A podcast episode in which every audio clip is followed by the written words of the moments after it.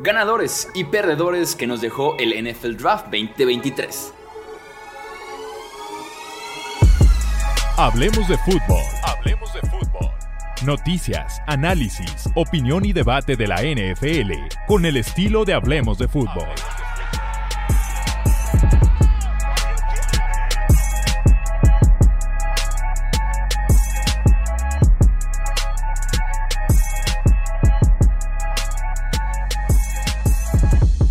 Amigos? ¿Cómo están? Bienvenidos una vez más aquí al podcast de Hablemos de Fútbol. Yo soy Jesús Sánchez, un placer estar aquí nuevamente con ustedes para platicar, como lo digo, de ganadores y de perdedores. Me acompaña Wilmar Chávez y también está aquí Alex Romo para poder hacer análisis, hacer nuestra lista. Amigos, ¿cómo están? Bienvenidos.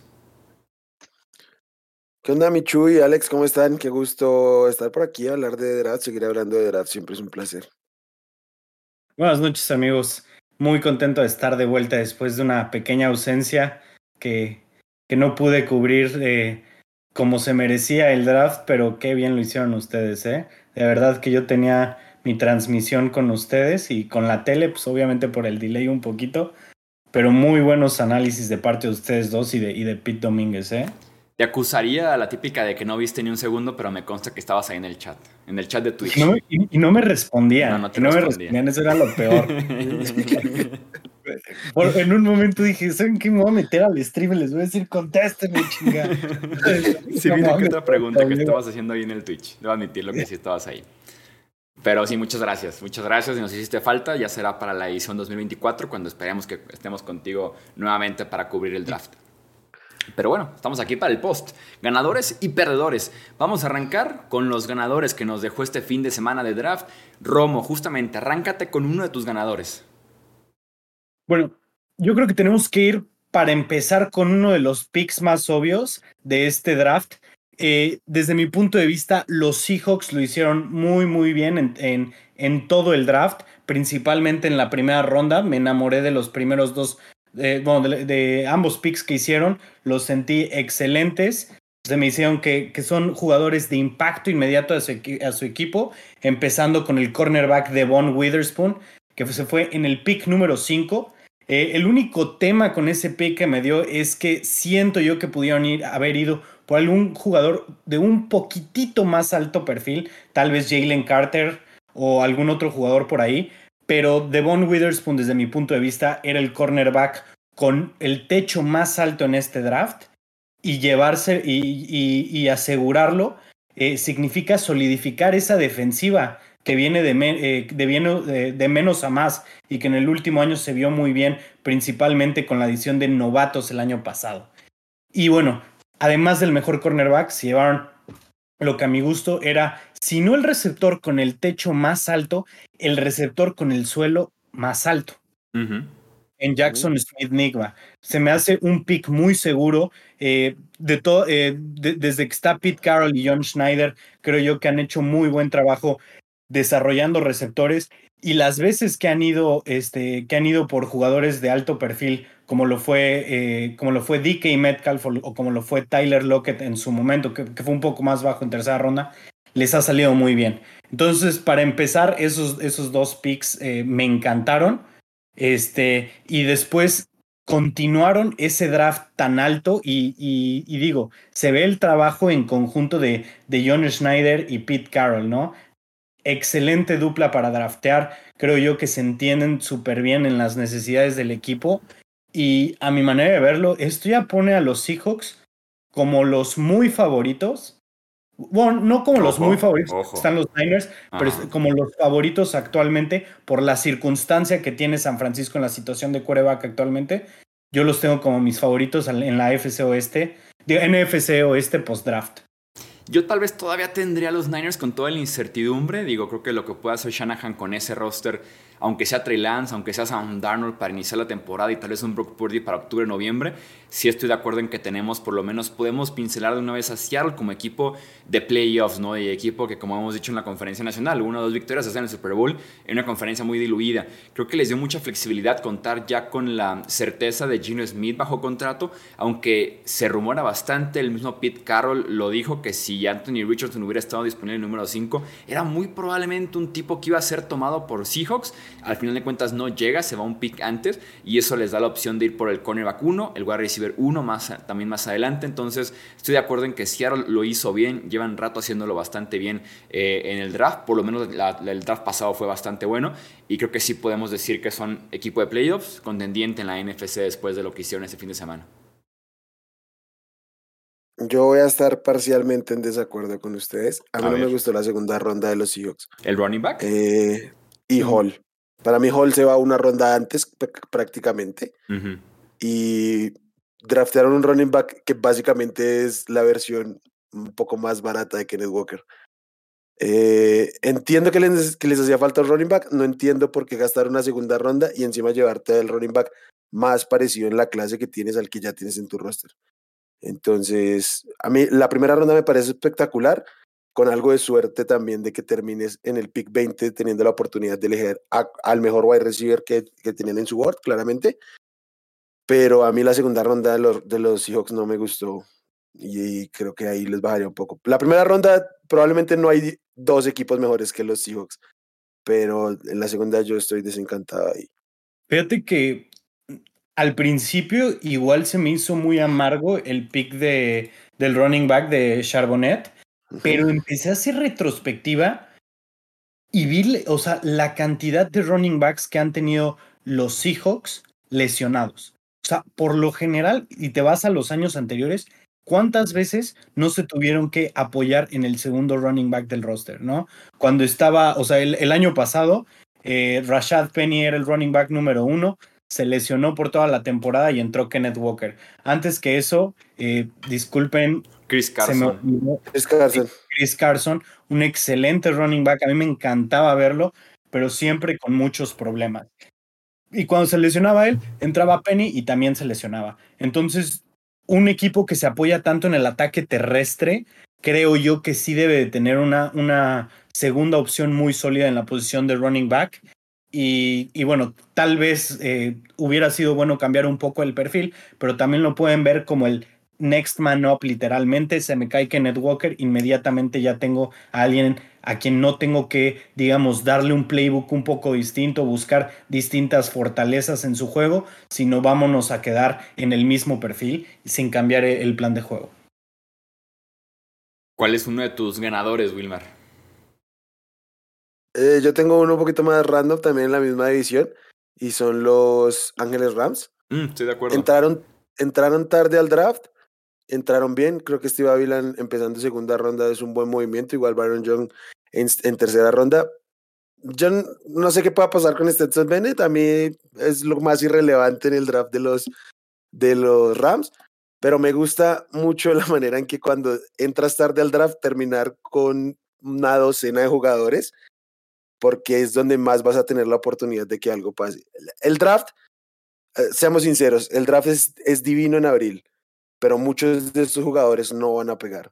Es muy poco el acierto, lo acabamos de ver en los jugadores que están tomando la opción de quinto año de hace tres años y apenas una, una docena están optando por, por eso. Entonces, cuando tienes volumen en tercer día, es cuando tienes mayor oportunidad y los Rams aunque muchos no lo vean, han sido expertos en seleccionar en segundo día tarde y en tercer día en los últimos años. No, y aparte con un offseason en la que pierden tanto talento, era necesario sumar aquí cantidad de jugadores más de calidad. Y sí me gusta mucho cómo inician con Steve Avila, que es un tipo que te puede jugar de guardia, de centro, que por ahí tuvieron muchos problemas la línea ofensiva de los Rams la temporada anterior. Creo que hubo semanas en las que no había ninguno de los cinco titulares que tenían eh, jugando por lesiones, entonces el hecho de que reforzaran la línea ofensiva, que fueran también por la defensiva, eh, me parece también un ganador los Rams. Estoy de acuerdo contigo en ese sentido, con todo y que seleccionan ya muy tarde por lo que han estado invirtiendo. Eh, creo que el pick de Ávila es el más alto que han tenido desde el 2017. O sea, en cinco años han seleccionado en los 30, básicamente, en los 30 y en los 40. No, espérate, en el 2017 su pick más alto me parece que fue fue, fue Gerald Everett. Sí, fue, Gerald Everett. Fue Gerald Everett. A ver, dame un segundito, te digo qué, qué pick fue. 44. Entonces, tenían, tenían desde, o sea, tenían seis años de no, de no draftear antes del 44. Eso es algo impresionante. Vendieron su alma, vendieron su alma al diablo por un Super Bowl. Les salió. Qué bien, qué bien por ellos.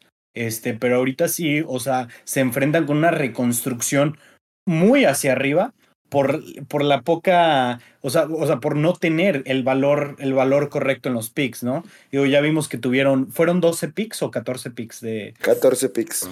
Fueron 14, picks. más 22, me parece, eh, eh, novatos, agentes libres que firmaron. Entonces va a ser una, una clase de novatos bastante interesante en Los Ángeles y a la que hay que ponerle mucha atención. Seguro van a, van a pegar algunos, seguro otros no van a, no van a estar ahí, pero desde mi punto de vista, bien los Rams por, por lo que dices, ¿no? O sea, por, por acumular los picks de segunda y tercera ronda que, que les pueden ayudar. Digo, de segundo y tercer día que les pueden ayudar, perdón. Para ser concretos, Ávila es el pick más alto desde Jared Goff para los Rams. ¿Qué fue el número uno global? ¿Qué fue el número uno global, sí. Sí, no pasaron de la mentalidad de F them picks, o sea, de a la fregada los picks, con un vamos acumulando aquí muchos picks porque el roster lo necesita ahora, ¿no? Ya que dejamos ir Allen Robinson, a Jalen Ramsey, a Leonard Floyd y demás, ¿no? Bobby Wagner y demás. Ok, yo tengo como ganador de este draft al sur de la conferencia americana. Hace unos años batallamos bastante viendo esta división, eh, con quarterbacks sobre todo, ¿no? Como Blake Bortles, eh, Matt Ryan, Garner Minshew, Scott Olsien, Davis Mills, Malik Willis, incluso Ryan Tannehill por momentos bajos también con Tennessee. Y tenemos ahora a Trevor Lawrence ya establecido como quarterback de los Jaguars y a los otros tres equipos con quarterback nuevo. Eh, tenemos a CJ Stroud que llega a los Houston Texans, Anthony Richardson, que llega a los Indianapolis Colts, y Will Levis, que llega a los Tennessee Titans. Así que por lo menos esta división se nutre de talento joven, prometedor en la posición de coreback, y puede ser eso un ganar-ganar para todos los involucrados en esa sur de la conferencia americana, que eso sí sigue siendo, creo yo, la división junto al sur de la NFC más barata de poder ganar la próxima temporada. Y yo creo que el jugador que está en una eh, de esos quarterbacks que mencionas, que esté en la mejor posición actualmente es Will Levis, ¿no? no tiene la presión de, ser el, el, starter del día uno y, puede esperar a, desarrollarse. Sin embargo, CJ Stroud, que ha estado acostumbrado a tener jugadores bloqueándole de primera, segunda ronda y receptores de primera ronda a quien lanzarle, llega un equipo que su receptor número uno es Brandon Cooks. O que, no es malo. es Brandon Cooks. Ah, perdón, Brandon Cook se fue a los Cowboys. Sí, no, ojalá. Tank Dell, probablemente el novato de tercera ronda, es el receptor número uno de ese equipo de Houston. Sí, no. Nico, Collins creo que está por delante, pero sí. O sea, sí. cualquiera sea el nombre, ¿no? Sí, el peor grupo de wide receivers de la liga. E, eso es algo que para mí eh, me intriga un poco en el hecho de cómo van a ser, porque lo hemos visto con, o sea, repetidamente con, con los quarterbacks eh, de, universidades, eh, de universidades elite que han estado saliendo y cómo les cambia el tener a, los receptores a los receptores número uno, ¿no? O sea, receptores que realmente te pueden cambiar el juego. El, el levantón que les da es impresionante. Y yo creo que los, los Texans, digo, yéndonos muy, muy lejos, pero para el siguiente año tienen que tomar un wide receiver en la primera ronda, sí o sí. Si tan solo tuviera en primera ronda, porque pagaron ese pick para subir por Will Anderson con los Arizona Cardinals. Pero tenían dos primeras rondas, ¿no? Por el trade de Deshaun Watson. ¿Todavía las tienen o ya se les acabaron? Habrá que ver los, los mm. detalles de ese trade, pero por lo menos ya llevan dos. Ah, no, llevan apenas uno, ¿no? Porque el cambio de, Deshaun Watson se dio en el verano pasado. El verano pasado. Sí, tienen dos de primera ronda todavía. sí, no, o sea, sí, lo estoy viendo, sí, tenían, ahora les queda una de primera ronda que no estoy seguro cuál, cuál dieron del primer año, si la de Cleveland o la de ellos, o, por acordarse.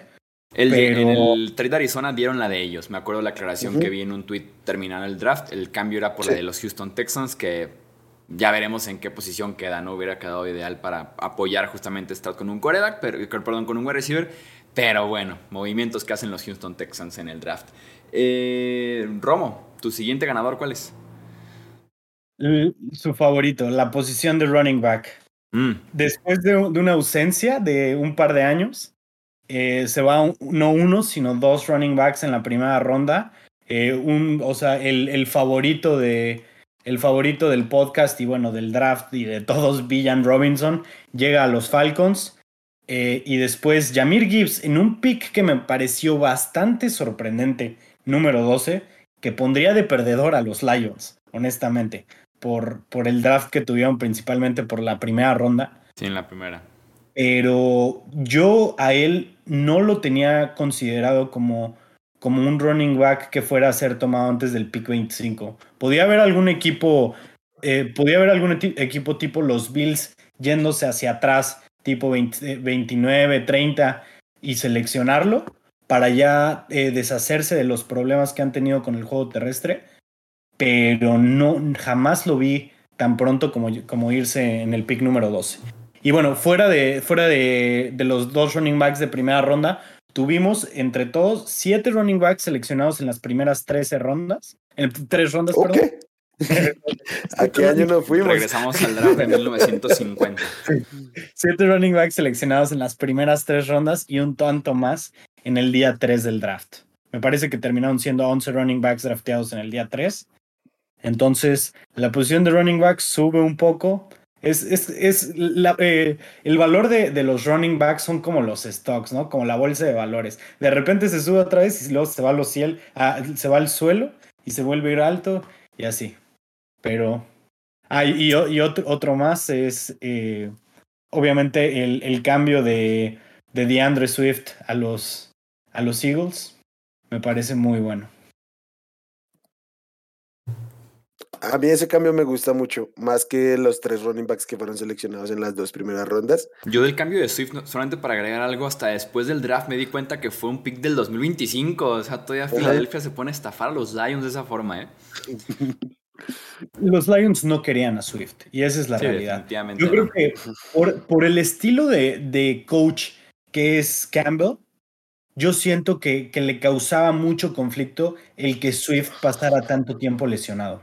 Y por eso fue como, sabes que ya te vamos a dar cinco toques por partido, siete toques por partido, y fue todo. Porque como, como dueño de, de Andrew Swift en Fantasy, fue una temporada extremadamente frustrante. Y curioso porque me parece el más talentoso a mí de ese bonche, ¿no? De Jamal Williams, también de David Montgomery que llega en este offseason y también de Jammer Gibbs. Pero al final de cuentas, decisiones de los coaches, estilo de corredores y demás, pero sí es un gran movimiento de Philadelphia ir por de Andrew Swift. ¿Tú qué tienes que decir de los running backs, Wilmar? Eh, yo aquí voy a arruinar un poquito la dinámica del, del programa porque me parece complejo darlos como ganadores cuando yo creo que los dos equipos que seleccionaron running back en la primera ronda son de los grandes perdedores. Los Lions, de lejos, el gran perdedor de este draft, no solo por lo de Jamar Gibbs, sino por todo lo que hicieron después. Pero Atlanta, yo se los dije previo al pick, si Atlanta selecciona a Villan Robinson, yo no creo que sea un mejor equipo. No creo que por hoy sean un mejor equipo que lo que eran el miércoles en la tarde, el jueves a las 6 de la tarde. No lo creo, por más enamorado que esté Villan Robinson. No creo que Villan Robinson en específico les represente una victoria más para sus proyecciones. Eh, y me queda claro que el valor de los running backs está en los cuatro running backs que se van en tercera ronda, están en muy buen valor. Los tres picks de, de primera y segunda ronda, los running backs, los tres son malos picks. Entonces, sí, se fueron alto. Eh, es un punto más aquí, es sumamente incorrecto. En este momento, los, los Falcons tienen a un novato running back que es top 7 o va a ser top 7, top 5 en salario. Los Lions por ahí va a ser top 2 en salario. No tienen ninguna ganancia en términos de la proyección y de la construcción de roster. Creo que son pésimas decisiones más allá de que se revistan en pro de los running backs y del historial que venimos teniendo. ¿Se puede ver como ganadores en plan si se van alto o sea otra vez hay la confianza en primera ronda, que es como la parte de Romo, pero sí pueden tener también la parte de Wilmar de decir si salen malos experimentos, va a ser como un golpe todavía más duro de los que ya se estaban llevando la posición de corredor año con año en el draft. Es el punto aunque salgan, Aunque salgan bien. Aunque salgan bien porque... Sí, no hay más. Yo sobre todo con Villan Robinson, que digo, son solamente cuatro picks de distancia, pero con Villan Robinson yo sí estoy en plan, tiene que ser el siguiente Adrian Peterson para poder decir, salió bien. Fuera de eso, si no es el siguiente Adrian Peterson, si no es el siguiente la Daniel Tomlinson, eh, no estoy conforme con el pick de, de Villan Robinson. Incluso si el siguiente pick, que fue el número 9, Jalen Carter, es malísimo, decimos, bueno, por lo menos fueron por un pick antes, por un corredor que sí estuvo en la NFL ocho temporadas, tiene que ser una calidad de eh, producción la del running back para poder justificar ese pick. Híjole, e, es, eso, eso que acabas de mencionar sí me, sí me, hubiera, o sea, el, el, no llevarse a Jalen Carter para ponerlo con Grady Jarrett es algo que me, que me pesó mucho. Yo, yo lo que me refiero es a que la posición de running back una vez más vuelve a ser tomada en cuenta eh, en dos veces en los primeros 15 picks. Sea, digo, más que la posición de wide receiver, que obviamente sabemos que vale más, pero que al menos en, esta, en este draft se le dio a los primeros dos corredores un valor mucho más alto que a cualquier receptor de la clase. Entonces, por eso los, los menciono como ganadores a la posición como tal. O sea, que los Lions hayan sido perdedores, estoy, estoy completamente de acuerdo. Que los Falcons no hayan hecho un pick que, o sea, un pick cuerdo, también estoy de acuerdo. Tal vez a futuro puede ser perjudicial. Este pick. O sea, el, verlos como ganadores, puedo, ver esa parte. Sobre todo con Gibbs. Sobre todo con Gibbs es donde más duda me genera porque no es un running back completo, no es un running back de tres downs, va a ser un running back especialista. Y eso te lo puedes encontrar. Los Cowboys lo encontraron con Dusbon en la sexta ronda, creo que fue. Eh, pero bueno, eh, ganador, Wilmar. Ah, sí, creo que merece un poquito más de respeto Gibbs, pero lo demás estoy bien. ¿Qué cosa? Eh, de las comparaciones que acabas de hacer, no te encuentras a llamar Gibbs en cuarta ronda, ¿eh? no, pero creo que un running back que te puede dar el mismo rol, sí. O sea, mm. tomando en cuenta lo que, o sea, la comparación número uno de Gibbs es Camar, ¿no? Sí. Hasta corren muy similar con las rodillas muy altas. Si hubiéramos visto fue lo, lo que, sí, fue tercera ronda. Si hubiéramos visto fue cuarta ronda, lo que iba a hacer Camara, tercera ronda. Si hubiéramos visto lo que iba a hacer Camara, mínimo los primeros cuatro años, no me digas que no hubiera sido primera ronda. El tema es que si tomas en cuenta los siguientes dos años, que ya es lesiones, que ya es desgaste, pues también tiene que ver eso. O sea, no es normal que un, otra posición en sus 27-28 llegue a su prime, su segundo contrato, y el running back pase a ser un running back eh, de bajo nivel, ¿no? Que viene en decadencia a esa edad, 27-28 años. Entonces, tomar un corredor en el número 8 global o en el número 12 global que te va, que te va a dar 4 o 5 años en la NFL, pues no, gracias. Prefiero un liniero ofensivo que me, dé dos, que me dé 10 o que me dé 12. Aunque no sea el impacto tal vez de un running back, pero sí que me pueda dar más, más cantidad y menos calidad tal vez en ese pick. De acuerdo. Sí, o sea, me encantan los primeros cuatro de cámara, pero los siguientes dos, ¿qué? Sí, no. ¿Y lo, ¿Y lo que se viene qué? Y el contrato, ¿no? O sea. Los únicos running backs, bueno, más bien el único run. Ah, sí ha habido más, pero digamos, Derrick Henry está en sus 30 años y todavía corriendo muy bien después de lesiones y lo que quieras. Yo diría que de los recientes que se ha mantenido, que también fue un pick alto y que desquita su segundo contrato, es McCaffrey, de los recientes. Y Mark Ingram, yéndonos un poquito más atrás. Mm. Mm. No sé si Mark Ingram no. fuera de los Saints. No, Ni creo que ni siquiera titular en los Saints, ¿no? O sea, como running back uno de ese equipo de Nuevo Orleans, ni siquiera. Sí, yo diría que recientes que justificaran su pick y su contrato McCaffrey y que se mantenga todavía bien a los 27 años que creo que tiene McCaffrey. eh, Wilmar, tu siguiente ganador. Mi ganador son los New England Patriots. Ok. Después de que yo un par de años criticando Solo mucho fue porque lo que hicieron en el draft. Que no, ya me se gustó supo mucho. que era amigo de tu niñez, ¿eh? que ya, ya se supo.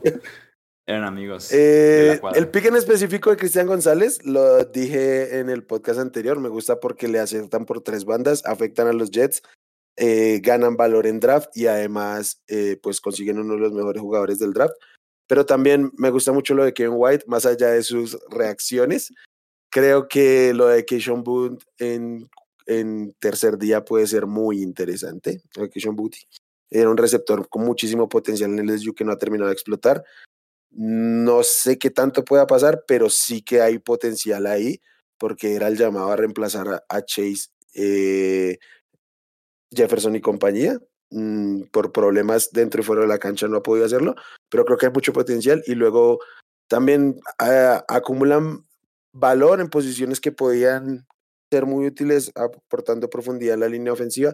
Creo que en general es un, un draft redondo para los Patriots, sin ser espectacular, salvo la primera ronda, pero a mí me gusta mucho. Literal redondo, ¿no? Hablando hasta de Kicker y de Punter, que fueron por ellos cuarta y sexta ronda, me parece, los Patriots, ¿no? Eh, sí, podría estar de acuerdo. Sobre todo me gusta mucho el pick de González, que un White también quiere un tipo proyectado para los 30, que te lo encuentres en el 46 para emparejarte ahí con eh, Matt Judon, eh, lo, que ya lo que ya tenías con otros linebackers ahí en ese roster me parece que es positivo para New England, que sí estaba fallándole bastante eh, en los últimos drafts. Yo agregaría por allá ganadores, obviamente Filadelfia con Jalen Carter, Nolan Smith, Kelly Ringo, de Andre Swift. Joe Mixon, que había muchas dudas de si iba a ser cortado o traspasado. Cincinnati va running back hasta la quinta ronda, lo cual te dice que es un voto de confianza. Después, incluso el head coach de Cincinnati, Zach Taylor, dice que Mixon se queda. Así que en ese sentido también lo veo como ganador. Y también a los tight ends, ¿no? decíamos, es una gran clase de tight ends. Son nueve en las primeras tres rondas. Y todos, creo yo, con posibilidad de tener un impacto fuerte, ¿no? Dalton Kincaid, Michael Mayer, Laporta con los eh, Detroit Lions. También toman uno los eh, Packers, los Cowboys. Creo que tienen impacto inmediato. Vamos viendo la la adaptación, porque la transición es muy lenta para los Titans de NCAA a NFL, pero creo que los Titans también son ganadores de esta clase del draft 2023.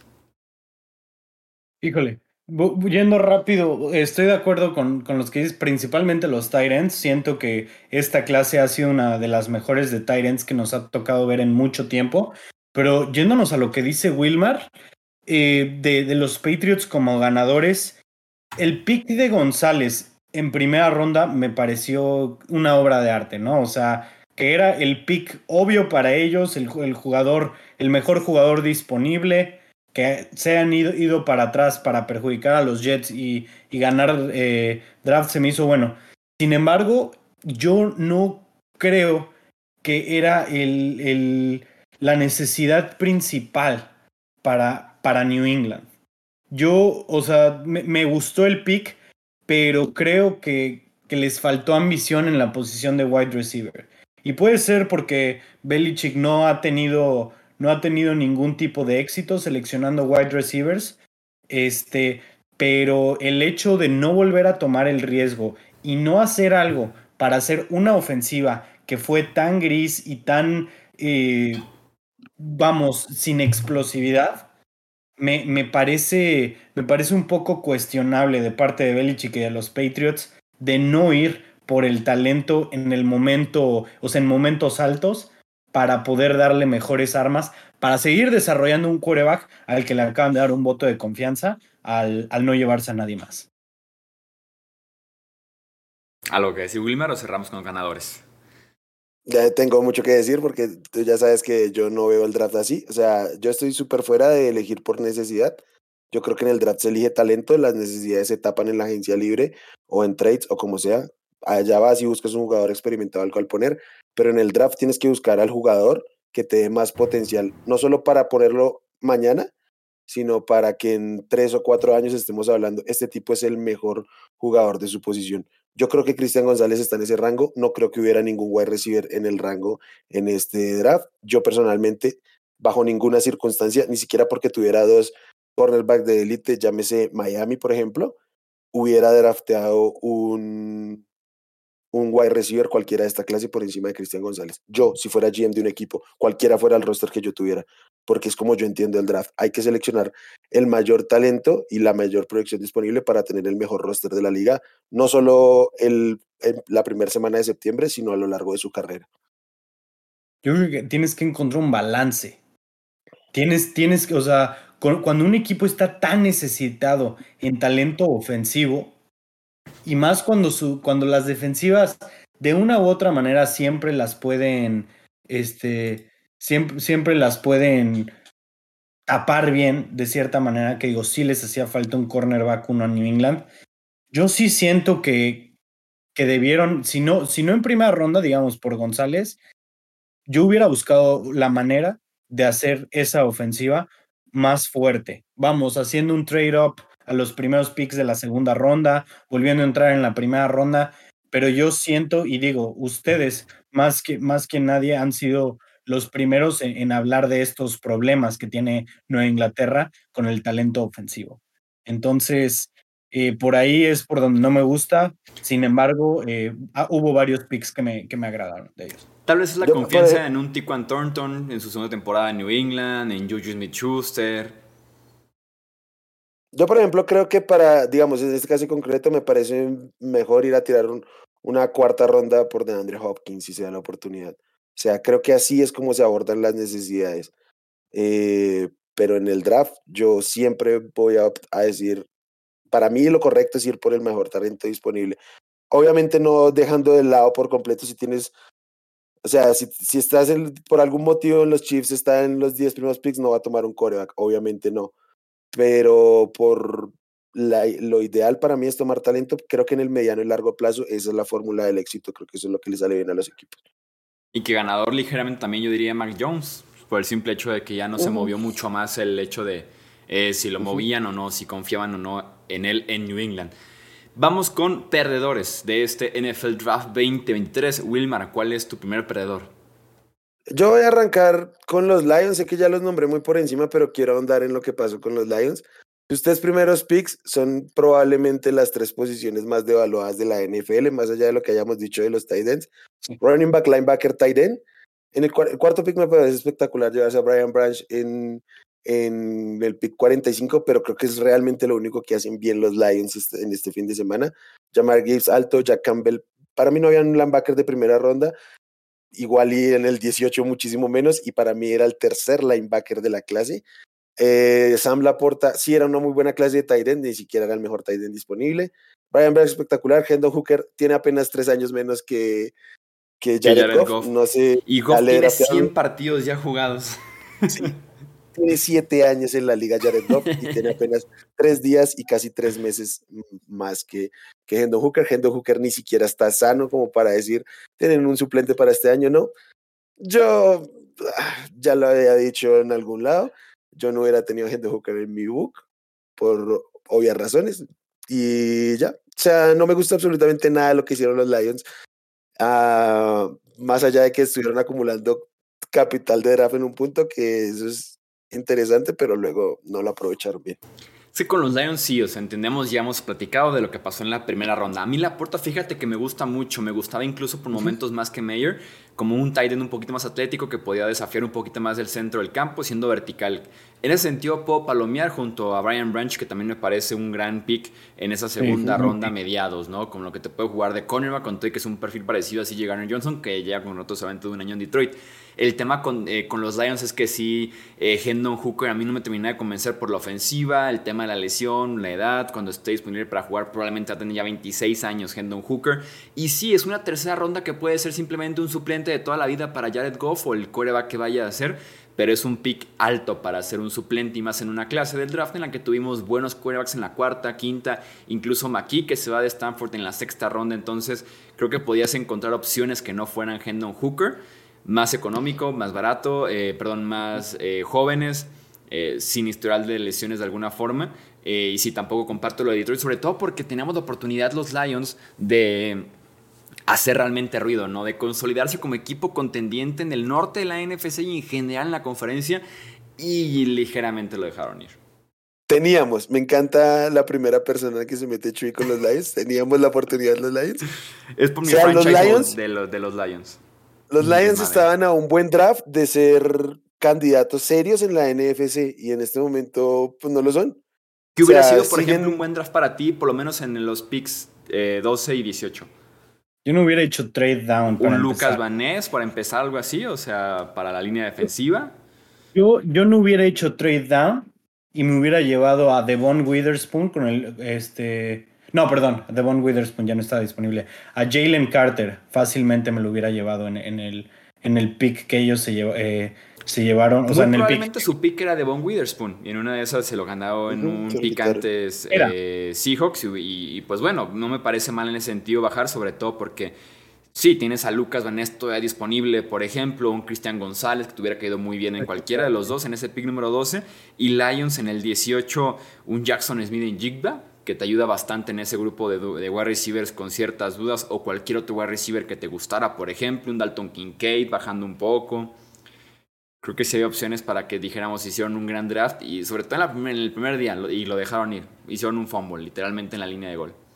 De, de, verdad estaban haciendo las, las cosas tan bien que yo creo que les dio el impulso así de vamos a volvernos estúpidos, así de no pudieron hacer una peor primera ronda desde mi punto de vista. Tenían la posibilidad de llevarse al mejor jugador defensivo, lo dejaron pasar. de llevarse al segundo mejor cornerback del draft, lo dejaron pasar dos, este, bueno, una vez, este, y pudieron ponerse creativos con, por ejemplo, Luke Van Ness, como dices, ¿no? Pero decidieron, decidieron optar por volverse locos. Eso es lo que a mí me, lo que a mí me causa mucho conflicto. Y eso que venía de un muy buen draft en 2022, ¿no? Con Aiden Hutchinson, con Malcolm Rodríguez, con James Houston en sexta ronda liderando casi el equipo en sacks. Y, es lo que digo, ¿no? O sea, estaban haciendo las cosas también. Y, y, quisiera conectar la, o sea, mi perdedor con, esto, con los Lions haciendo un punto. Fíjense cómo son las cosas. Los Lions fueron una de las mejores ofensivas del NFL y optaron por ir en su primer pick por un running back cuando fueron la tercer peor defensiva aérea. Y los Commanders, que son mi siguiente perdedor, fueron la cuarta mejor defensiva aérea y optaron por irse a la posición de cornerback las primeras dos rondas. ¿Qué digo? Detroit de alguna forma sí invirtió en cornerback en la agencia libre, como para que fuera una necesidad ultra urgente. No lo era, si es un grupo malo, pero no era tal vez tan urgente como el de Commanders probablemente. O sea, se quitaron, se quitaron de encima en la agencia libre el decir a fuerza tienen que ir por el cornerback, que era lo que parecía hace un mes, que entonces no era fuerza. Yo creo que les tiembla un poquito el recuerdo de Jeff Okuda, ah, especialmente con el perfil que es Cristian González, que es muy similar a Jeff Okuda. Eh, entiendo, si, si no se sienten cómodos con Cristian González, lo puedo entender por lo que ha pasado. Creo que pueden ir con, con un Edge, con Lucas Banis o cualquier otro, en el pick 18 creo que pueden ido por cualquier, cualquier wide receiver que a ellos les gustara. O sea, en este momento no tienen wide receivers. Jemo Williams está sancionado seis juegos y no tienen mucho más ahí. Y encima los bueno, que se van tarde en la, en la primera. Estamos que, que se vio muy Y mucho más Marvin Jones, pero bueno, es 2023 Marvin Jones. Eh, y cualquiera de los Edge o de los de vencidos interiores que se fueron al final, hubiera preferido en el 18 que a Jack Campbell. Mm, en serio, me parece. Hubiera estado disponible en el 33, donde fueron por la puerta, ¿no? 34, una cosa Probablemente sí, porque además no se fue ningún otro linebacker interior, más allá de que de los sueños de, de Chewy con Nolan Smith. Entonces, sí, probablemente. Por ciento de snaps de interior hablamos. no, no creo que nadie lo hubiera tomado por delante de ellos. Mm, sí. No lo veo. O sea, hicieron un draft eh, running back y linebacker en el top 18, como de 1993 por ahí. Un, un, draft signature de Dan Campbell, esa es la realidad. De, de, de, jugar el fútbol americano que quiere jugar Dan Campbell. En ese sentido, por lo menos no lo puedo culpar. Y más porque no, no más, más, porque me puedo imaginar que el draft, por el estilo de juego, la formación del roster y demás, que el draft funcione me lo puedo imaginar, o sea, que digamos, ah, mira, a fin de cuentas, como era muy lo que querían y lo consiguieron, lo funcionó porque es lo que estaban exactamente buscando. A ver, este, este, juego terrestre, este juego terrestre con Montgomery y con Gibbs va a funcionar, ¿eh? o sea, esa línea va ofensiva, a o sea, Jamal Williams consiguió doble dígito de touchdowns por algo. O sea, es que ya funcionaba el año anterior con DeAndre Swift y, y Jamal Williams. Por más críticas que le caigan a DeAndre Swift, cuando estuvo sano jugó muy bien y el juego terrestre se movió muy bien, cualquiera fuera el que estuviera ahí. Entonces, esto va a andar y de algún lado la gente que quiera defender este pick va a tener de dónde agarrarse. Eh, Jack Campbell yo creo que se va a llenar de tacleadas en ese centro de la, del, del campo y alguien va a tener como defenderlo, así como defendían a Blake Martínez cuando se llenaba de tacleadas siempre llegando tarde a las jugadas. Sí. Va a pasar, o sea, va a haber escenarios donde a la gente encontrará sentido en estos picks, pero no tiene sentido. Sí, no, si Alex Anzalon y Malcolm Rodrigo Rodríguez estaba haciendo un, eh, se llenan de tacleos y hacían un trabajo decente cada domingo y la gente lo defendía, probablemente lo va a lograr Jack Campbell también. Eh, ok, yo tenía justamente como perdedor a Jared Goff de alguna forma por el pick de Hendon Hooker porque no fueron por wide receiver temprano los Detroit Lions. Quiero agregar como perdedor a Ryan Tannehill que le traen a Will Levis como sucesor de alguna forma. Tiene solamente un año más de contrato Ryan Tannehill, cobra 36 millones de dólares. Va a ser, creo yo, su última campaña en Tennessee. De momento no hay pláticas de que pueda ser cambiado. Puede pasar más adelante en el off-season, pero prácticamente pase lo que pase con Ryan Tannehill, eh, es perdedor de este fin de semana del draft.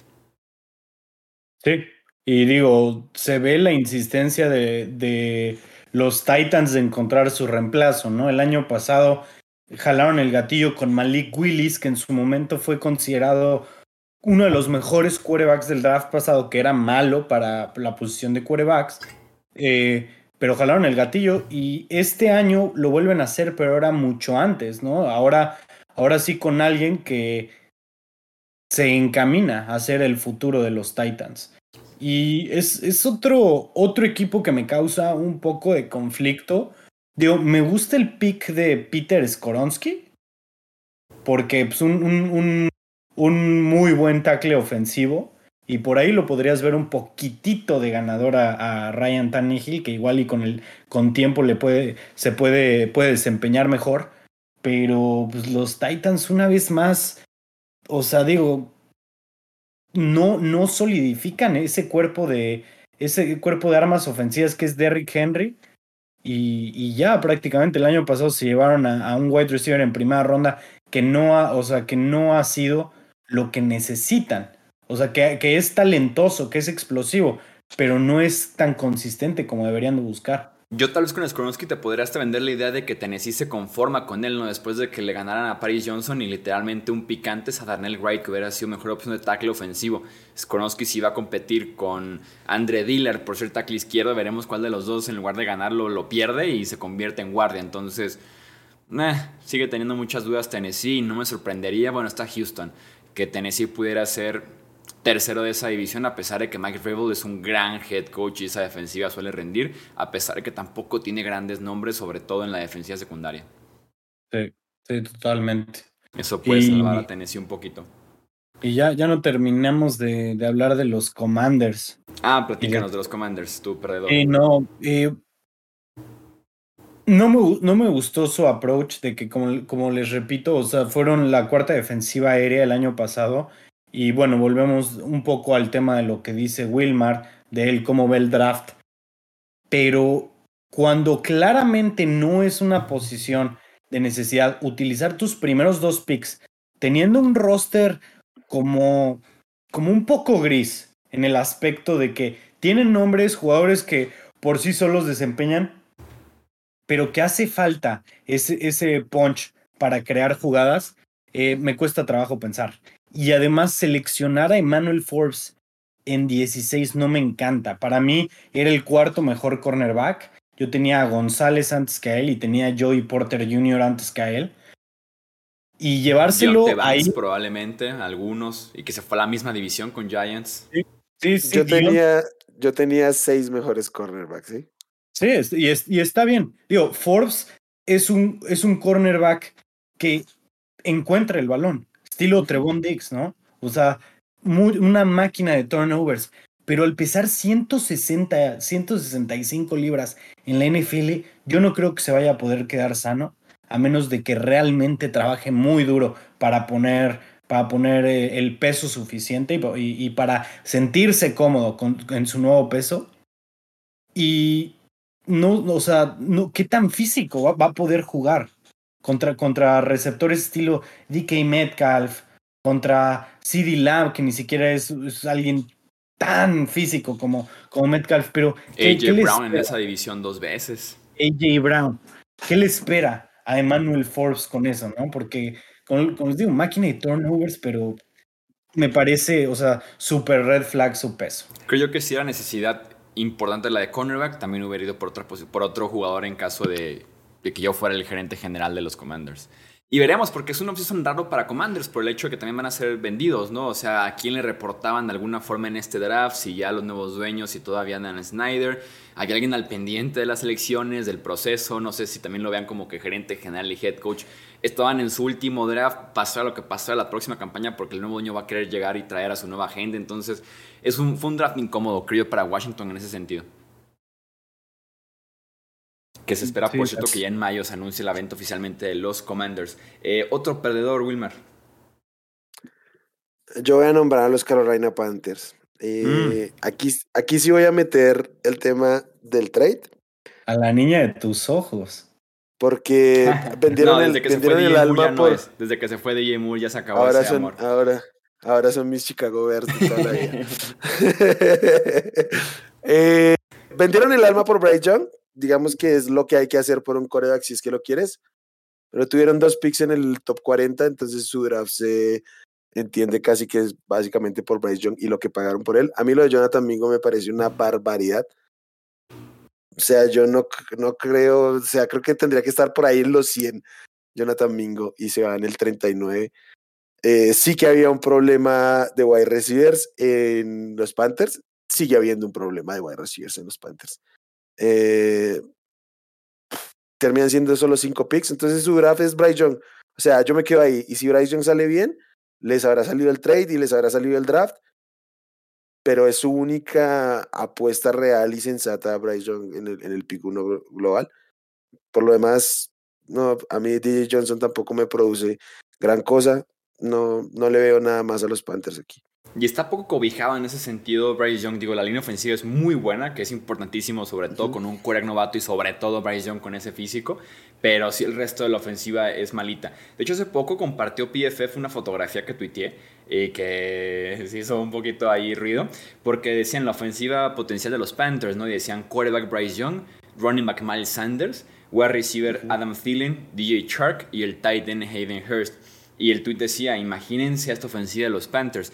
Yo tuiteaba, listo, ya me lo imaginé, anotaron 13 puntos en mi partido imaginario, ¿no? O sea, es como la definición de una ofensiva mediana, ¿no? Una, una ofensiva que no inspira mucho y que Bryce Young por mucho es el más talentoso de ahí, pero veremos qué tanto puede cargar lo que pasa alrededor de él. Y también sistema, ¿eh? porque Frank Reich es un buen coordinador ofensivo. Híjole, más o menos con, con, el mismo tipo de roster con el que trabajaba en, en Indianápolis, ¿no? Digo, fuera de Jonathan Taylor, como receptores muy medianeros, una línea ofensiva muy sólida y un signo de interrogación en la posición de quarterback. Y que, por, y que por ahí recibimos muchas críticas sobre Bryce Young, lo que dijimos de él en el tema de los picks de primera ronda y sobre él también en el proceso del draft claramente a nuestro coreback 1. O sea, estamos fascinados con lo que tiene Bryce Young en movimiento en la bolsa y lo que pasa de los hombros para arriba. Hay dudas de su físico hasta ahí, ¿no? Pero en tema de lanzar el ovoide, pocos como él hemos tenido recientemente en el NFL Draft. Y yo insisto, si el tipo tuviera un poquito de más estatura, más peso, más físico, lo pondría a la par por ese, esa precisión que tiene, el movimiento de la bolsa y su proceso mental, lo pondría a la par por debajo tal vez de Joe Burrow, de Trevor Lawrence, o sea, ese tipo de talentos. Pero sí la parte física quiero verla, o sea, quiero ver, quiero ver en acción lo que pasa con Bryce Young para poder decir en efecto si afectó esto, porque no hemos tenido un precedente de un coreback con ese físico en la NFL. O sea, es un if, es un if muy grande, es muy grande, o sea, no lo hemos visto y por algo no lo hemos visto, ¿no? O sea, sí, el talento y todo el tema, el físico sigue siendo un factor y seguirá siendo un factor muy, muy importante en la NFL. Yo quiero agregar como perdedores a los New Orleans Saints. Me parece que es un roster viejo, es un roster malito y que si tomas en cuenta que eh, pagan demasiadas rondas por sus jugadores, ¿no? Marcus Davenport fue un trade y ya se fue. Chris Olave fue un trade que también los penalizó mucho en este draft y el tipo sí fue muy bueno, pero al final de cuentas es un roster que requería de mucho, sobre todo eh, rejuvenecer un poquito la línea ofensiva, buscar mucha defensiva prácticamente en cada uno de los niveles para que ese roster, insisto, se está haciendo muy viejo, depende de jugadores muy veteranos y es un draft muy X, o sea, nada sorprendente ese draft con lo que tenían también los New Orleans Saints y por eso los considero perdedores. Tienen el mejor coreback de esa división que es Derek Carr y no los consideraría tal vez el favorito por tanto en, ese sur de la NFC. Eso dice mucho, ¿no? El, mejor quarterback de la división es Derek Carr. Eso te habla de, el, del, del estado actual del NFC Sur, ¿no? O sea, este Derek Carr viene de ser el, el quarterback, el peor quarterback de la AFC Oeste. Bueno, ahí se da un tiro con Russell Wilson. Mm, fue peor Russell Wilson. Sí, sí fue peor, Russell, Wilson. Pero como, quarterback, digamos, carrera era el peor. El peor. Ah, sí, claro. El, Wilson fue terrible el, año pasado, pero bueno. Y como contexto en ese sur de la NFC, para que la gente vea si, si es el mejor, es Baker Mayfield, probablemente con los Tampa Bay Buccaneers. Está justamente Bryce Young ahí con los Panthers. ¿Y quién me falta del sur? Los Falcons con Desmond Reader.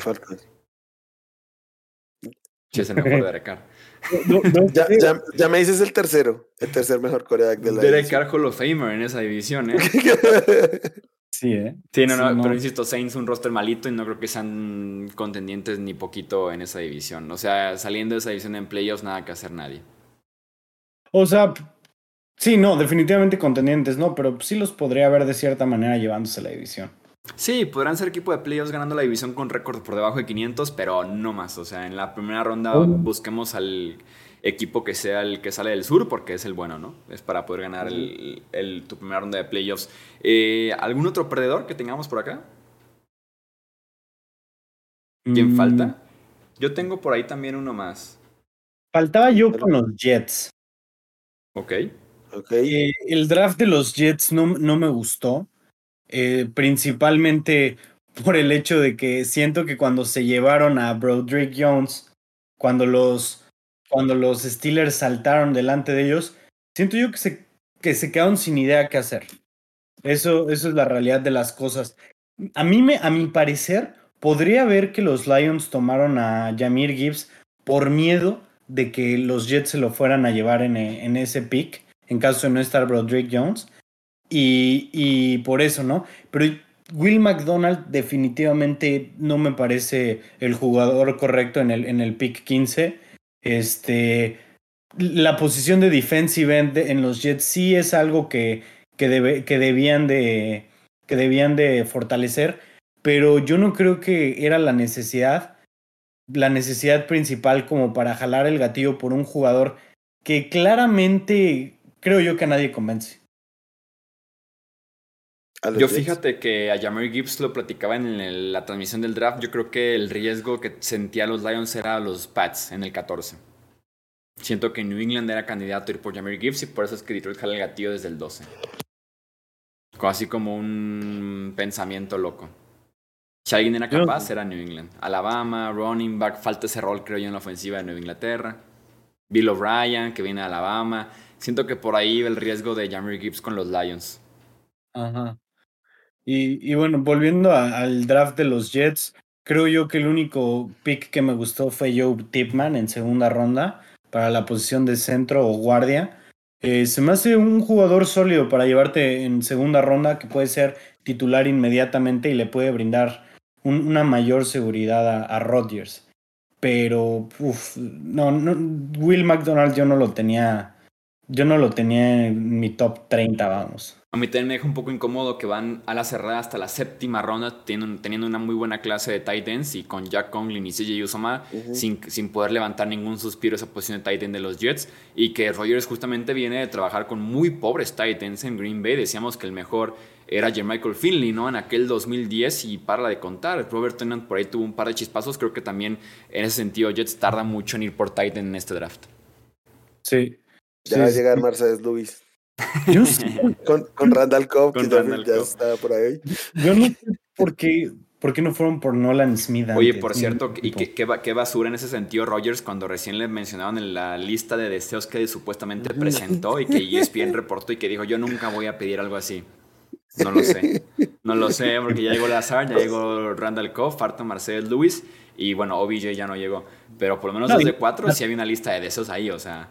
Nathaniel Hackett. ¿Por qué crees que se lo llevaron los Jets? Después del circo que armó en, que armó en, en Denver, con la, la peor ofensiva de, de, la liga, ¿tú de verdad crees que merecía un shot de, de coordinador ofensivo? Era obviamente el gancho para jalarse a... Como lo era en Denver.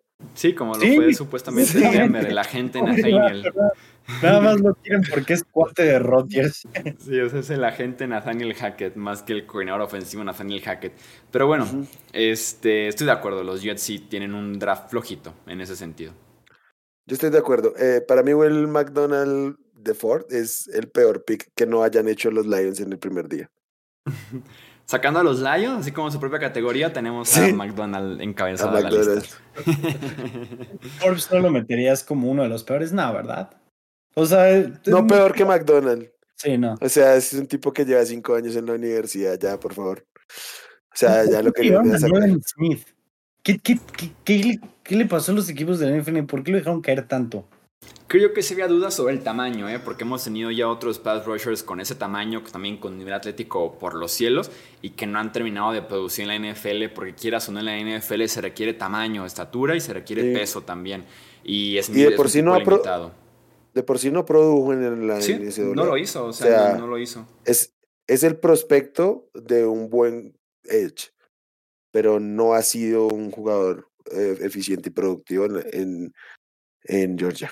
Sí, yo estoy de acuerdo. Es puro potencial, puro, puro. Eh, puedo convertirlo en un defensivo un poquito diferente. Tipos incluso como un Isaiah Simmons, como un Saban Collins, que son linebackers un poquito más softball, pero también estuvieron un tipo como pass rushers, no funcionaron. Entonces creo que son contados los casos y por eso Smith cayó. Y yo insisto que Philly lo va a convertir en un linebacker en el centro en lugar de un linebacker por fuera. Creo que incluso vamos a ver eso como una corazonada que tengo y que Wilmar no tiene y que Wilmar no comparte desde hace rato. después de después de la cantidad de jugadores que, que tienen los, los Eagles para llegarle al quarterback, sí, sí podría verlos moviéndolo para. Deja que la primera práctica Smith vaya en contra de Jordan Mailata, que mide 6'8 y pesa 340 libras, y lo entierre. Y va a decir Phil, no, ese tipo no pertenece aquí.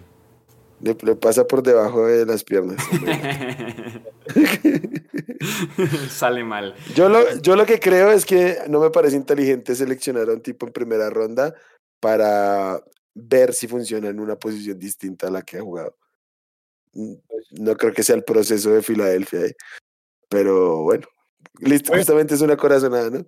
Sí. Oigan, ustedes, eh, ustedes que tuvieron una mucho mayor cobertura del draft, ¿Qué opinan de, del, del pick de Chiefs en primera ronda? A mí, o sea, digo, como yo lo tenía visto, yo lo tenía como una segunda ronda, vamos, jugador de los 50, 60, probablemente cayendo hasta la tercera ronda. Yo no tan abajo, pero entiendo, podía haber un par de edge más. Sobre todo creo que podía haber otros jugadores más valiosos en otras posiciones ahí. Eh,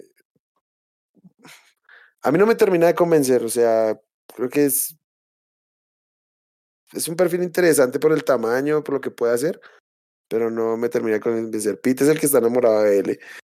El, pero a mí no.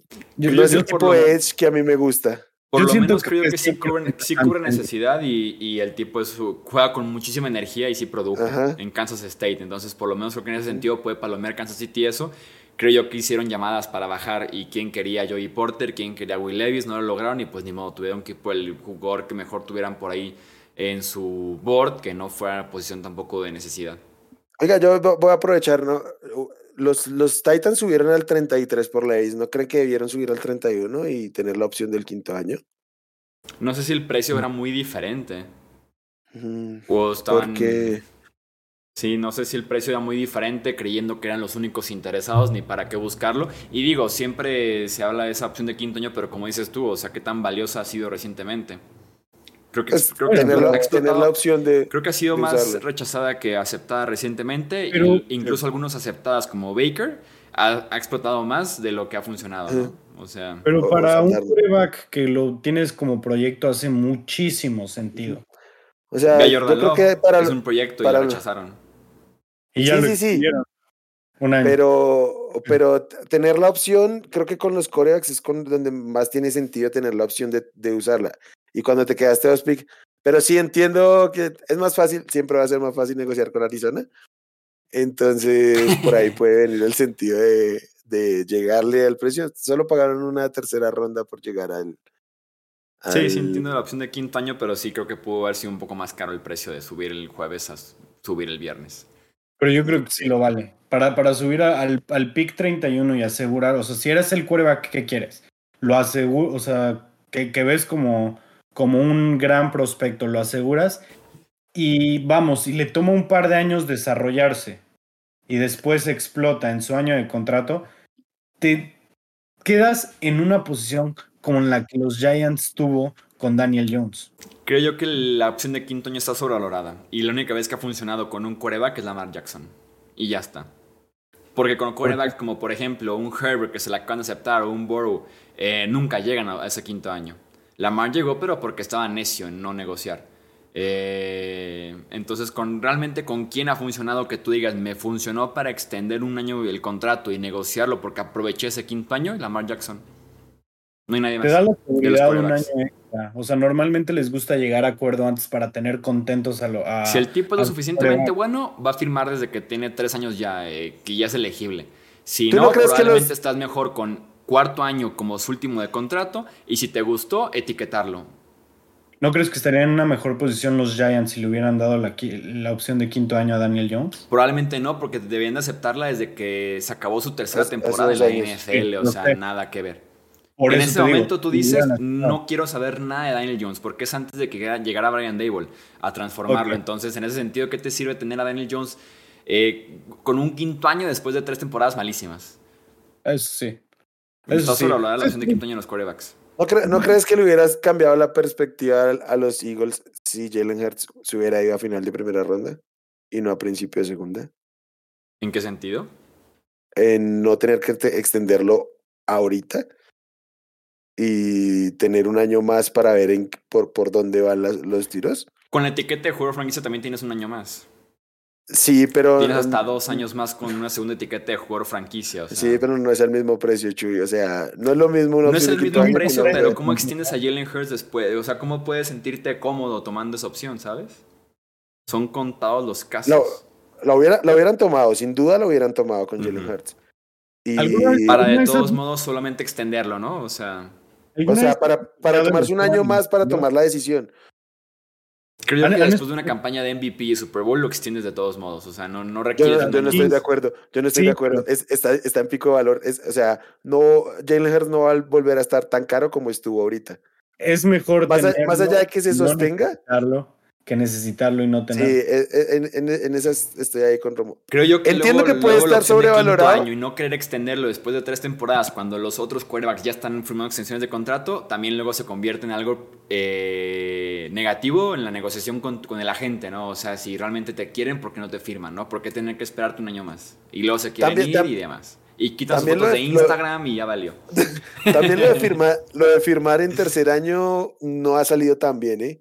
Sí, no, no, veía Goff, Carson Wentz. Carson Wentz, este, Kyler Murray, Deshaun Watson incluso. E hizo diferencia con ellos la opción de quinto año, no. Y existía. Y de todos modos jalaron el gatillo los equipos. Los, los equipos son tontos, o sea. Y los equipos operan que después de ver una temporada decente, después de tres años, vas. Vas yo, a lo largo. Yo hubiera preferido mil veces tener la opción de quinto año, la neta. Ah, ahora bien. O sea, yo eh, también, pero creo yo que a futuro no es necesaria, de todos modos. Igual y no es, necesaria, pero, pero, volvemos a lo mismo. O sea, igual y nunca te accidentas y no necesitas seguro, pero aún así lo tienes, porque es mejor tenerlo y no necesitarlo que necesitarlo y no tenerlo. Es como. ¿Con cuántos quarterbacks es un tema el contrato? O sea, buena onda, ¿con cuántos quarterbacks tienen problemas con su contrato? Y lo vale, creo yo. Vale, vale, vale intentar tomar un coreback cada tres años en el draft, lo vale. Y vale después de tres temporadas extender tu coreback, lo vale. Está bien, pero te digo, ¿cada cuánto realmente ves a corebacks con problemas de situaciones contractuales? Sí, no muy seguido, pero también cada cuánto tienes que intentar para tener uno que te dure 10, 15 años, ¿no? O sea, es buscarlo y buscarlo y buscarlo. Aunque te estrelles 15 veces. Pero digamos, los corebacks que son franquicia son muy pocos con los que llegan a tener cuestiones contractuales. O sea, Dak Prescott, Lamar Jackson, Deshaun Watson, no tanto, porque fue una, una circunstancia muy distinta. Kirk Cousins, tal vez. Mi tema con ah. Will Levis es: ¿qué pasaría si Will Levis después de tres temporadas es muy bueno? Le das la opción de quinto año y empiezas a negociar con mucho más tranquilidad. Ok, de todos modos, el, insisto, quarterbacks que lleguen a ese quinto año, que de todos modos de igual la manera, extensión ya la tengan casi armada, es Lamar Jackson. ¿Y qué pasa con Will Levis si después de tres años no tienes esa opción de quinto año, el tipo ha jugado mal o ha jugado mediano, incluso hasta te hace un favor, la opción de quinto año no tiene que meterte con 25, 26 millones para ese entonces a un quinto año. Pasa lo mismo que siendo segunda ronda. O sea, es que no hay un pero tenerla. Entonces el precio es el mismo, es mejor subir en la segunda que subir en la o sea, el precio no, es menor. porque no, porque no, no, o sea, tenerla es tener la oportunidad, no tenerla es, o sea, ya, sabes que tiene su contrato de cuatro años y hasta ahí. Y además la otra es que, no sí, las extensiones es favorable en tema de negociaciones, en tema de decisiones, las, la, para tomar la decisión. Las, yo no ya, o sea, en, después de tres años decides si te conviene para el cuarto o quinto año. No, o sea, no tienes que. Es una decisión muy temprana la opción de quinto año en mayo de un año y medio antes. Eso sí. Es muy Eso temprano. Sí. Y, la, y la etiqueta está ahí. La etiqueta está ahí. Si sientes que es incómodo tener solamente un año de contrato, la etiqueta está ahí. Que fue, la ruta de, que fue la ruta de los Giants con Daniel Jones. Igual y me parece que lo, que hacen los, los Packers este año es muy inteligente, ¿eh? o sea, es sacarle la curva a la opción de quinto año. No te voy a dar esto garantizado, lo vamos a reestructurar como una extensión de un año, eh, te doy 13 millones garantizados y lo otro lo miramos, pero igual me estoy ganando este quinto año de ver, o sea, sí. en realidad un segundo año de poder verte. Eso me parece inteligente, sacarle la vuelta a la opción de quinto año. Sí, yo simplemente creo que cuando estás a dos picks, a dos picks, pues yo preferiría tenerla que no tenerla. Ahora bien, ¿Cuánto, estoy seguro. ¿cuánto, cuánto, déjame buscar por mientras el cambio de cuánto pagó Baltimore, por está, ejemplo, por subir por Lamar. Ok. Pero voy a decir el de Tennessee porque sí creo que por este precio no llegaban al 31. ¿eh? Swipe de 33 al, al 41 y del 72 al 81, o sea, de primera, de, de, de segunda y de terceras. Y un pick de tercera ronda de 2024 yo no creo que un equipo que no se llame Arizona Cardinals le recibiera eso por llegar a más ¿Me, allá ¿me puedes repetir los detalles que estaba pensando acá en Lamar? Eh, Tennessee recibió el 33 y el 81 y Arizona recibió el 41, o sea, se bajó 8 puestos y el 72 subió 9 puestos ahí. Y Es una tercera precio. ronda de 2024. ¿Cómo, cómo aceptaron eso? No Dije, es entiendo. un gran precio. Son- la tercera lo Cardinals. un poco, pero sí, sí, es Ajá. un gran precio para Tennessee. O sea, porque es, es, es un swipe de la misma cantidad de picks en dos rondas completamente distintas. Pero Están pues el justamente real es hablando de no es invertir mucho en ronda. coreback, pues tampoco inviertes picks en un coreback. O sea, no invirtió nada Tennessee en él. Eso sí. Eso sí, es, es- está muy barato. O sea, es el costo de una segunda y una tercera realmente por seleccionar a Will Levis. Ok, el pick de Baltimore subiendo por Lamar Jackson les costó lo siguiente. Filadelfia cambió su 32 y su 132 de ese año a Baltimore a cambio de las 52, las 125 y una segunda ronda del 2019, o sea, un año después. Mucho, Bueno, mucho más caro.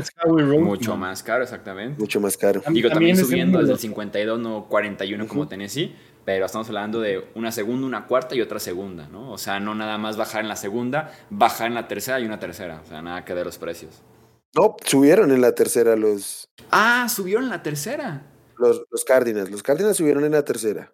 Ah, sí, por eso Tennessee, por bajar, pues. Ah, por bajar. Sí, sí, sí. Ah, ¿Bajaron en la pensé que- tercera? pensé que en la tercera subieron, dije, no, pues ahora sí ya robó. No, no, no, no, no, no, no, no. Bajaron en la tercera por subir en la segunda. Y el pick de tercera, que pues no se sabe qué pick va a ser, pero que probablemente Creo yo que el precio ser es diferente. El equipo Cardinals. seguramente te Sí. decían, es la opción de quinto año, te salen tanto. Ajá. No, Sí, sí, pues sí. no, gracias. Es muy, muy distinto. Escucha esto. Los Chargers volvieron a entrar en la primera ronda al pick 23.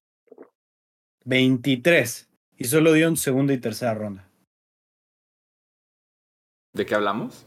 De que, de que, O sea, Del que de- New England les dio su primera ronda, el pick 23, ¿Pero de qué año? pero qué año. el, el 2020, Ah, para, para draftear a Kenneth Murray. Y los Chargers solamente les pagaron segunda y tercera ronda de ese año. ¿Cuál era el pick de segunda? Digo, pero si no, había un- si no 27. subían por un coreback, el precio también creo yo es diferente. Si subes por un linebacker, estás subiendo por un coreback. Pero bueno.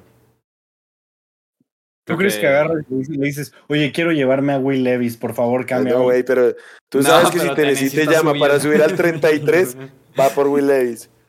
Sí, no, o sea, no O están sea, cuando hicieron el- subiendo- Cuando hicieron el, cuando anunciaron el trade, todos dijimos, Will los Levis. Titans están en el reloj, van por, por Will Levis. Eh, los Cardinals también lo sabían. Sí, o sea, ahí sí, pero te digo, en el 23 o sea, es muy distinto, ¿sabes? O sea, para empezar, quién sabe qué jugadores están disponibles. Sí, tiene que ver mucho eso, pero sí, si es coreback en ese pick último de la primera ronda, tiene que ser coreback por la opción de quinto año, va a salir más caro. Yo insisto que Tennessee lo hizo bien en no buscar esa opción de quinto año porque no se me hace la gran cosa. No se me hace que valga la pena la diferencia de precio. Y veremos que la diferencia de precio tiene que ver más con... Ni siquiera está ahí en la cuarta temporada en Tennessee y ustedes quieren cinco. O sea. veremos. Muy bien. Yo sí creo que le vaya bien, no, no le deseo tanto mal. no, yo, tampoco le deseo mal, pero vamos viendo qué pasa con Will Pero hay, hay escenarios altamente probables donde puede pasar. Porque además es normal en la NFL. Vamos a dejar hasta aquí este episodio del podcast de Hablemos de Fútbol. Creo que nos la pasamos bastante bien con ganadores, esperadores. Recordarles que se suscriban, nos dejen un review en iTunes para poder seguir, bueno, ya es Apple Podcast, para poder seguir creciendo esta comunidad de Hablemos de Fútbol. Nuevamente agradecer a Alejandro Romo, a Wilmar Chávez por estar aquí debatiendo de NFL conmigo, que yo soy Jesús Sánchez. Esto es Hablemos de Fútbol y nos vemos en la próxima. Hasta luego. Gracias por escuchar el podcast de Hablemos de Fútbol. Para más, no olvides seguirnos en redes sociales y visitar hablemosdefutbol.com.